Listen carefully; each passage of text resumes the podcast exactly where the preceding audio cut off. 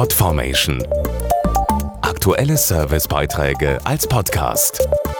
Regelmäßige Infos aus den Bereichen Service und Tipps.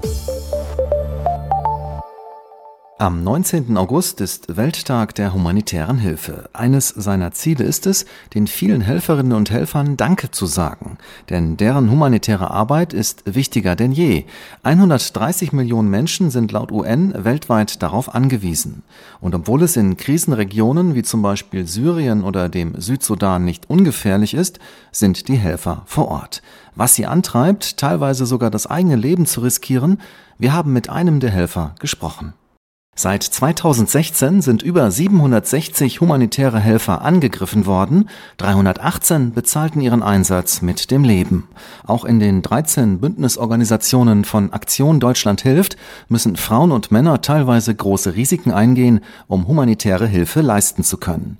Trotzdem ist es zum Beispiel für Fabian Nolde von HELP keine Frage, sich weiter für notleidende Menschen einzusetzen. Ich reise mehrmals pro Jahr in den Südsudan. Wir führen dort Wasserprojekte durch. Ähm, wir bohren bauen Brunnen, wir bauen Latrinen, wir sorgen für hygienische Umstände.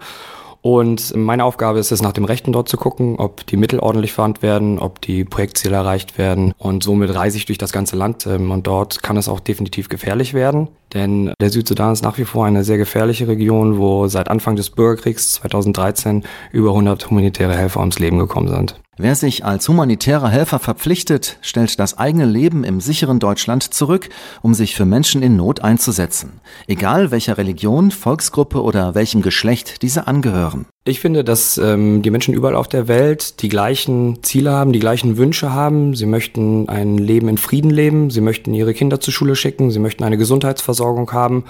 Und genau die gleichen Wünsche haben wir hier in Deutschland ja auch. Ähm, und ich denke, das sind sehr berechtigte Wünsche und Ziele und kann mich damit total identifizieren und möchte deshalb äh, meinen Beitrag dazu leisten, dass die Menschen dieses Leben leben können. Mehr Infos zu humanitärer Arbeit auf aktiondeutschlandhilft.de Podformation.de Aktuelle Servicebeiträge als Podcast.